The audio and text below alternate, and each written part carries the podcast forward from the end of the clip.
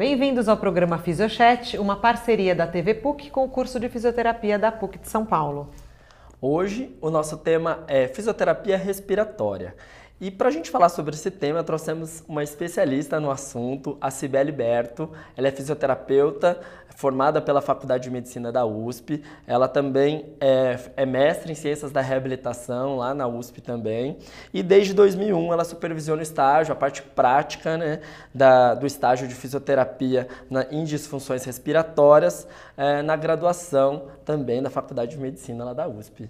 Tá bom? Seja muito bem-vinda.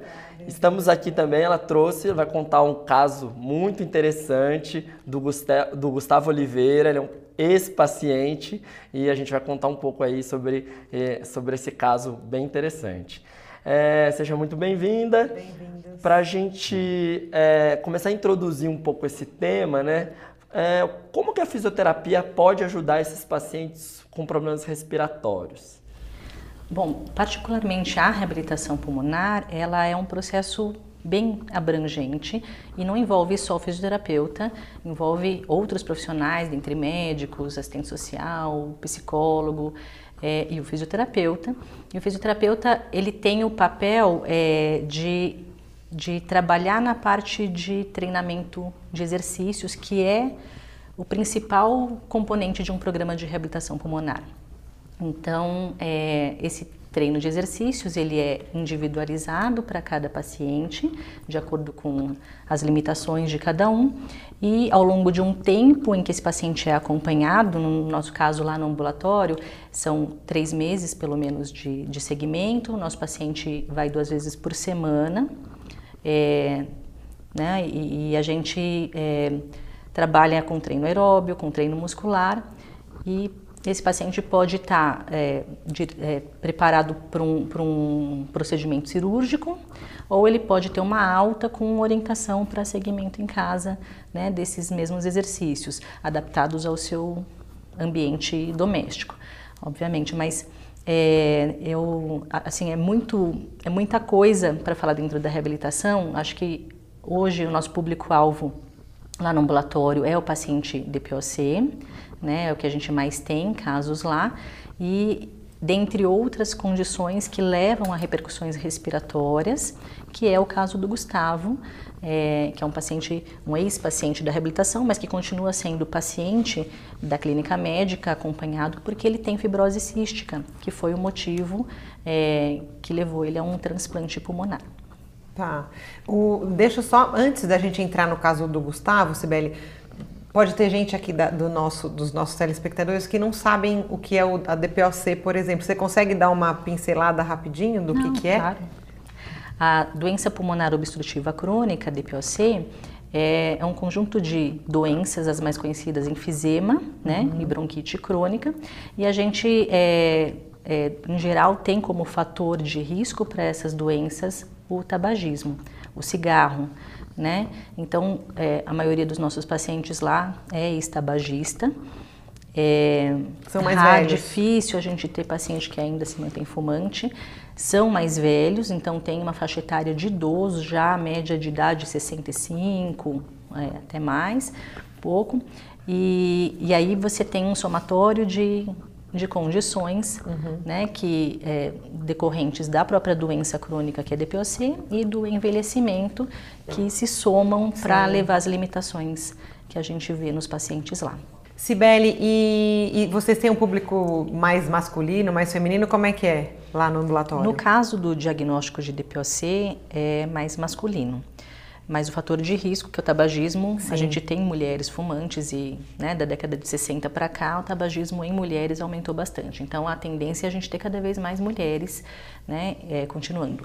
Outras condições que a gente acompanha lá no ambulatório, de outras doenças, são mais é, acometem mais mulheres, né? Asma, por exemplo, que é uma, a segunda condição mais comum que a gente tem de encaminhamento à reabilitação é mais predominante em mulheres e condições mais raras, mas que são predominantemente em mulheres, como o linfangiolema que é uma condição mais rara, mas ou seja, a gente causas, acaba tendo, é, né, um, um equilíbrio, um equilíbrio de, de homens e mulheres de uma forma geral, tá. né? Mas é, em DPOC mais homens mesmo. Tá. Então vamos contar um pouquinho a história dele, do Gustavo. O Gustavo é um marco lá, né, Sibeli? Como é que foi que ele É. chegou? E daí eu acho que era legal você contar como é que foi e depois ele falar pra gente o que, o que, que ele acha disso tudo, né? Como é que ele tá, dar o depoimento dele. Gustavo chegou em 2007 encaminhado por fibrose cística, Tinha quantos por anos, Gustavo? consequências, né? Tinha 18, né? 18 para 19 anos, eu sei melhor que ele, a idade que ele tinha. Por consequências é, pulmonares da fibrose cística, que é uma doença sistêmica, mas que no pulmão tem uma repercussão importante. E é, ele estava muito debilitado a ponto de não ter condições ainda de fazer o transplante, de entrar em lista de transplante. Então, a reabilitação pulmonar, junto com todo um suporte, inclusive nutricional, na época, que foi muito importante, ele precisava ganhar peso na época e o exercício físico levaram ele a, a alcançar a condição para o transplante. Isso levou aí um tempo, uns bons três anos, né, Gustavo? Então vocês fizeram uns três anos de pré-operatório, vamos dizer assim, de, preparação. Preparo para um pré-operatório. E você falou que eles são que eles são magrinhos normalmente, né? Os pacientes com fibrose cística. São, eles, eles costumam ser ma- emagrecidos. E o que, que acontece para chegar nessa condição? Eles têm um. É, é pela própria doença? A própria doença. A fibrose cística é uma doença é, genética, então a pessoa nasce com essa condição e ela tem uma repercussão é, nos diversos sistemas, inclusive no trato gastrointestinal. Sim. Então leva a uma condição de é, má absorção, principalmente de gorduras, né? E esses pacientes acabam tendo um estado nutricional depletado. No pulmão, é, por uma condição é, de alteração da célula, né, dos canais lá de, de, de prótons da célula, eles acabam tendo uma, é, uma produção de secreção alterada na sua viscosidade, na sua quantidade, e isso propicia, é uma doença hipersecretiva, né, supurativa que a gente fala, e isso propicia infecções de repetição. Repetição. Então, ele teve o diagnóstico com dois anos de idade, Um né? ano e oito meses. Mais ou menos dois anos, um ano e oito meses, e a partir daí ele já tinha, já vinha tendo infecções de repetição, por isso a mãe acabou levando ao médico investigar e fez o diagnóstico e começou a tratar, mas eles têm invariavelmente muitas infecções de repetição, mesmo ao longo da primeira infância, e isso vai fazendo com que o pulmão fique cheio de sequelas, de cicatrizes, de deformações mesmo na via aérea. Isso a gente chama de bronquiectasia. Em qualquer fase da vida isso pode desenvolver ou de- muda de paciente para ou geralmente já no comecinho da vida, como o dele, isso aconteceu? É uma doença que tem uma expressão genética, ela pode ser é, ter uma expressão maior ou menor, mas em geral nos casos como o dele se expressam é já, desde na a infância. já desde a Não primeira tem- O infância. exame do pezinho agora detecta, não detecta, não? Eu não, eu acredito que sim, mas É. eu não conheço especificamente qual Tá. o exame do pezinho. Eu acho Tá. que sim, faz. É. um- é uma das primeiras que faz. Sim. é. Agora, é, mesmo com o tratamento, eles desenvolvendo toda essa condição de infecções de repetição e chegando a um ponto onde o pulmão não tem mais como ser tratado, né? É um pulmão que precisa ser trocado, vamos dizer. É, tem diversos critérios, mas o, o transplante é uma das opções de tratamento e foi indicado para ele nessa idade dos 18 para 19 anos, porém sem ele ter uma condição física de passar por um transplante. Era um risco muito grande na condição que ele estava debilitado e para um transplante, apesar dele ter a indicação de transplantar. Quando ele é, passou em reabilitação com a gente, com suporte nutricional, ganhou peso e foi é, indicado para a lista de transplante, ele ficou um ano e meio em lista, que é o tempo que a gente tem hoje é, de, De espera, espera. né, no nosso centro, cerca de 18 meses mesmo. É, mas nesse meio tempo, a partir do momento que ele entrou em lista, ele foi chamado algumas vezes para transplantar. Eu acho que é isso que ele pode contar um pouquinho dessa experiência, né? Um pouco de ansiedade, até que ele né? viveu. Chama Nos e conte, Gustavo. Como é que foi, Gustavo? Conta pra nós. Então, a doutora Marlova, que era da equipe, agora não tá mais, né? Acabou me ligando no meu celular. Me ligou, perguntou onde eu tava. Eu tô em casa aqui assistindo um jogo aqui e tal com meu irmão. Vem logo, Tem que ir na hora, né? na hora. Eles Tem que estar em duas, duas horas. horas, Duas horas, tá? Tem que estar lá. Para fazer a, a preparação e tudo, os médicos fazer a capturação do órgão.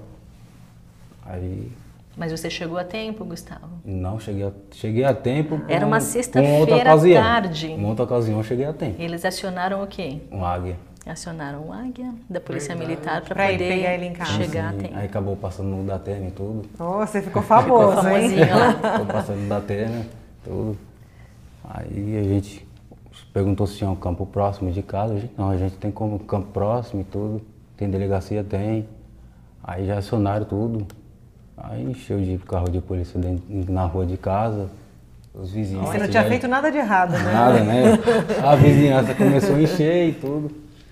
Aí começou a saber do caso. Aí quando foi ver, quando eu cheguei lá, o campo já estava lotado. Mas o fato é que nesse primeiro, foi o primeiro, a primeira chamada Isso. dele para transplante, né? Ele chegou é, no INCOR para o transplante, preparou. Você chegou aí para o centro cirúrgico? Na terceira vez. Na, na primeira vez não foi. não, a primeira não. Mas o, o pulmão do doador não estava adequado, então isso é avaliado ao longo Na- do processo, sim. né? Que chama o paciente e eles vão avaliando as outras condições. Eles avaliam no primeiro momento a compatibilidade. Aí chamam o primeiro da lista, lista compatível. compatível. Né? Então acionam porque em duas horas tem que toda a equipe estar preparada, mas outras condições podem levar ao cancelamento de todo o processo e foi o que aconteceu numa primeira vez, numa segunda Pelo menos você passeou de helicóptero, né, Sim, Gustavo? sim, mas eu não, não quero ter outra ex- Não, experiência né? não. Certeza. É porque acho que é uma expectativa muito grande, né? Exato. Eu fiquei frustrada quando eu soube que ele É. foi chamado para o transplante e não fez o não transplante. Né? Mas eu acho que tudo tem seu tempo. A gente conversou bastante disso na época, né, Gustavo? E ele me falou, ele me consolou. Ele falou assim, doutora, quando for o meu, meu pulmão, quando Vai for o meu chegar. pulmão, vai ser a minha, o meu transplante. Gustavo, quantas tentativas você teve até dar certo? Cinco. Cinco Na quinta tentativas. que Na funcionou. quinta deu certo. Então vai, chama, mobiliza toda essa equipe, chega lá, às vezes não Pode dá certo. acontecer, Pode de ser de acontecer. primeira. Pode Tá. acontecer, inclusive, esse tempo médio de espera de 18 meses pode ser de um mês, uma semana. Porque Entrou tem- em tem- lista, pode, pode Porque acontecer. de repente é aquele compatível, O né? que depende é doador. Tá. Então, o que mais limita hoje né, o número de transplantes é do ter doador disponível. Tá. E a gente tem um problema muito grande né, no nosso meio de, de viabilizar isso, porque a família às vezes não autoriza, apesar É. do- do- da pessoa ter manifestado em vida que, Que- que seria desejaria. doador e tal, e a família não autoriza. Então, depende muito até do que está rolando na mídia, se você tem, por exemplo, uma novela É. onde tem Daí- um caso de, de paciente esperando um órgão e tal para transplante, tende a aumentar o número de doadores na vida real. Né? A gente tem então uma, uma oscilação muito grande de transplantes em função do número de doadores. Precisava ter uma campanha contínua disso, né? Exatamente. A campanha deveria ser, ser contínua. É.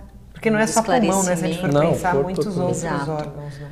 né, todos os demais órgãos. Então ele vivenciou todo esse processo, a gente vivenciou junto, né, na época. Então, o Gustavo demorou três, quantos anos? Quase Três anos três anos para um chegar. ano e meio. Quase quatro anos. No total. No do- total. Quando foi indicado para De conseguir. entrar e de, de ficar na, na fila de espera. Tá, daí depois de fila de espera para chegar esse, essa quinta vez, quanto tempo mais ou menos?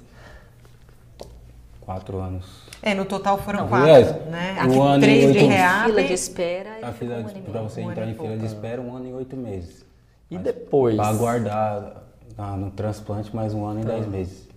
Daí transplantou. Como é que Sim. foi a- o pós-transplante? Ah, outra situação, né? Você- É, Eu acabei ficando apavorado, né? Que eu tava entubado, tudo. Aí acabei desentubando, mesmo amarrado. Acabei tirando o tubo. Ele arrancou. Os ah, ele médicos. ficava agitado. Isso, aí pensei em morrer sufocado.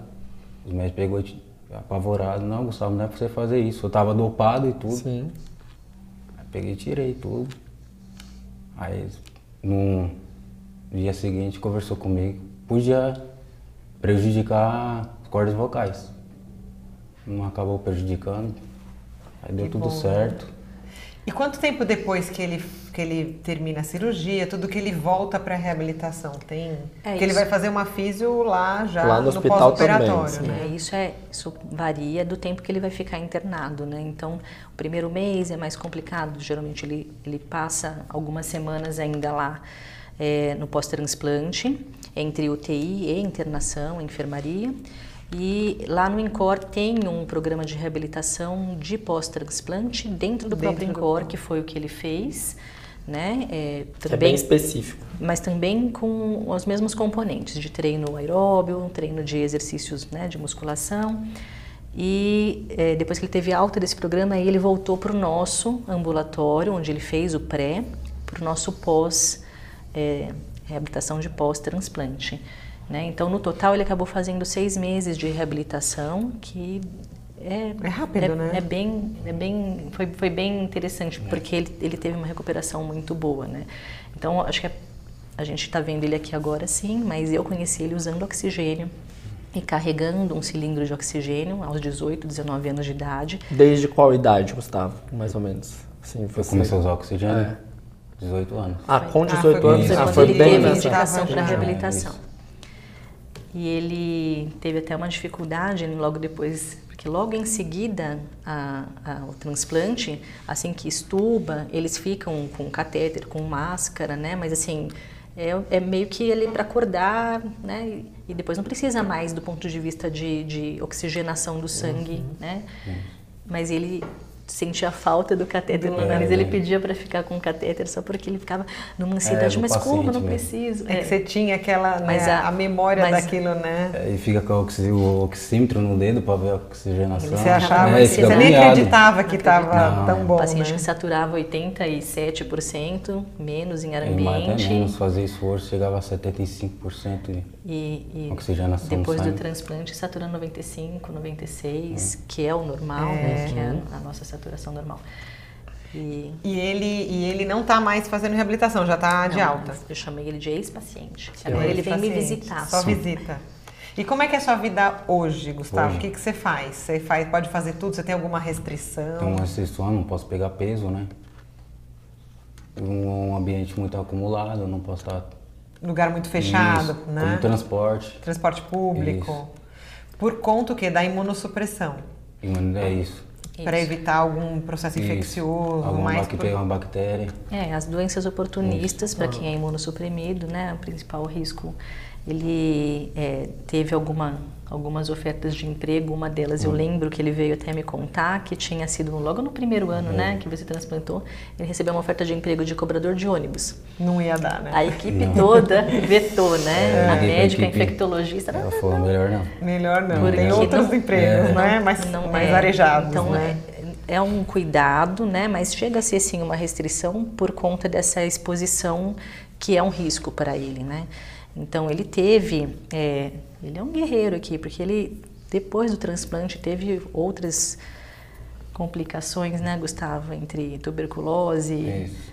É, inclusive você. aneurisma... Descobriu. Outras coisas Eu- foram eu aparecendo estava- aí, mas ele tá exames firme e aqui tá forte. descobrindo que você tem uma tuberculose. E, e do ponto de vista mais funcional, assim, você, você pode correr, você pode jogar bola, você pode fazer exercício, Cocô Já é outra, outra vida, né?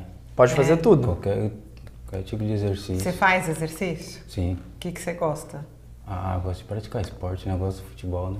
É, Porque era algo que você não conseguia fazer antes. Fazia, mas tinha aquela limitação, né? Tá. cansava. Já Jogava um pouquinho, já tinha que É, parar. Tinha que parar. Durante toda a sua subida. infância foi difícil, vai? Por Foi, exemplo, a foi. molecada na escola jogando bola, você não conseguia acompanhar. Eu ia, mas aquele ritmo você não, não dá mais.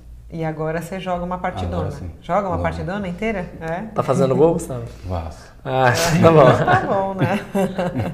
que bacana. né? E o que, que a fisioterapia é pra você? Que que- Fundamental. É? Não dava pra, pra viver sem ela. Não. Foi fundamental e ainda é. Sim. Agora ele tá de alta, né? Ele teve alta, agora ele segue a vida dele e pratica o esporte na medida em que ele. Né, a gente orienta para que mantenha regular, porque é atividade física para todos nós, né? Sim. Que é o que é o recomendado.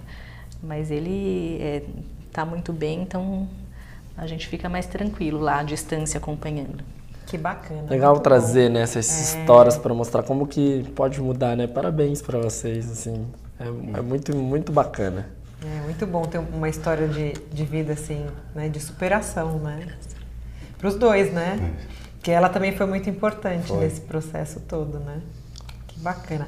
Sibeli, e daí, se a gente for falar da, da, reabilitação específica, você falou que vocês fazem treinamento aeróbio, treino muscular também. O que, que vocês têm lá de equipamento? Esteira, bicicleta? Conta pra gente mais ou menos, vai, uma sessão do, do pós-operatório dele ou de um paciente DPOC. Uhum. É, o, o espaço é, do ambulatório, ele é restrito, mas a gente consegue ter os equipamentos básicos para um programa de reabilitação. O professor Celso Carvalho é o, o docente responsável né, né pelo espaço e ele é, é que trouxe esses equipamentos para lá. São esteiras e bicicletas ergométricas. E a gente tem é, aparelhos de musculação para grandes grupos musculares, cadeira extensora, leg press, é, tem pezinho, tornozeleira, barra. Então a gente adapta a carga de acordo com o treino de cada paciente e faz o treino aeróbio no equipamento específico também para cada paciente, ou até alterna para variar, uma vez que esses pacientes ficam um tempo longo com a gente, né? E, uhum. e, e é bom alternar. Mas o objetivo é que eles ganhem o máximo possível de capacidade física, né? Dosando essa intensidade de exercício, porque a gente está num, num, hospital onde a, o público em geral é um público de maior gravidade. Então, os pacientes que vão para a reabilitação no HC são pacientes graves a muito graves na classificação de DPOC, né? E no caso do, do Gustavo mesmo, uma fibrose cística já num estágio de indicação de transplante, né? Entre outros casos nessa mesma condição da dele de outras doenças. É, mas um, todo o programa de reabilitação pulmonar tem também a parte educacional que a gente faz uhum. junto com é, os exercícios, o treino de exercícios. Tem alguma contraindicação assim para reabilitação pulmonar assim? De uma, de forma, de uma né? forma mais. É, de uma é... forma geral, todos os pacientes encaminhados têm que estar tá, é, otimizados na sua doença de base. Então, eles tá. têm que estar numa condição estável da doença, do ponto de vista medicamentoso, né? É, do ponto de vista clínico. E se isso estiver de acordo, a gente consegue fazer as demais adaptações, muitas vezes até do ponto de vista é, ortopédico. É um paciente que tem alguma dificuldade né, em esteira, a gente adapta na bicicleta, né? Claro que tem condições gerais mais graves, por exemplo, de um paciente cardiopato ou alguma condição mesmo cardíaca que, que seja um impedimento naquele momento.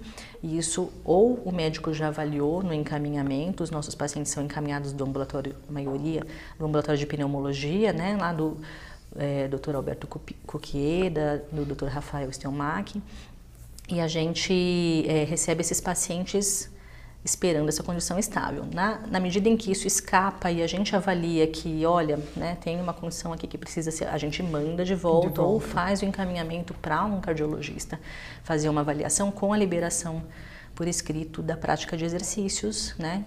É, então, Por sim, estar pode no hospital, alguma... vocês têm esse caminho mais rápido. É, a gente mas... tenta direcionar um fluxo ah, aí. Às claro. vezes, mesmo dentro do hospital, não é tão fácil, mas, ah, é, mas... é, é, a é gente está sempre avaliando que... isso. Do que alguém que está numa clínica sozinho, sim. obviamente. Isso, é.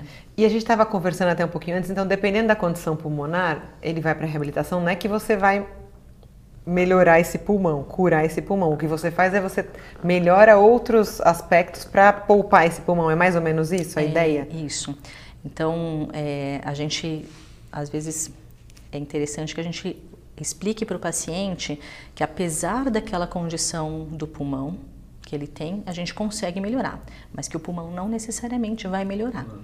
Né? Então, se ele tem um enfisema, por exemplo, né, que é aquela condição lá do DPOC, o pulmão não se regenera com exercício, não vai voltar né, a refazer lá os alvéolos que estão destruídos pelo enfisema.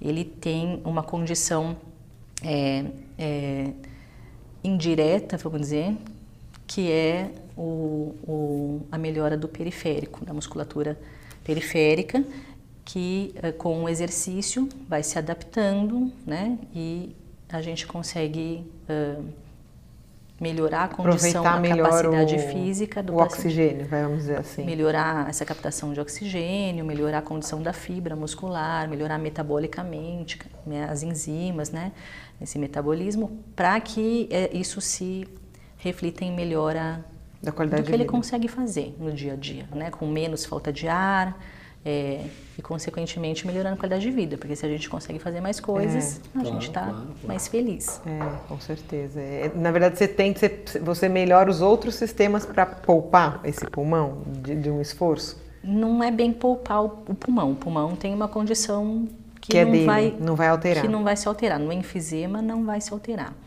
A gente não espera isso, a gente não espera melhora de função pulmonar Tá. pós-reabilitação. Mas, apesar disso, a condição geral do paciente, que a gente chama de capacidade física né, e capacidade funcional, Funcional. vai melhorar, Tá. apesar desse pulmão. Tá bom. Muito bom. Queríamos agradecer. é, queria que vocês pudessem assim, dar um recado aí, final, assim, para a gente terminar o nosso programa. Muito obrigado.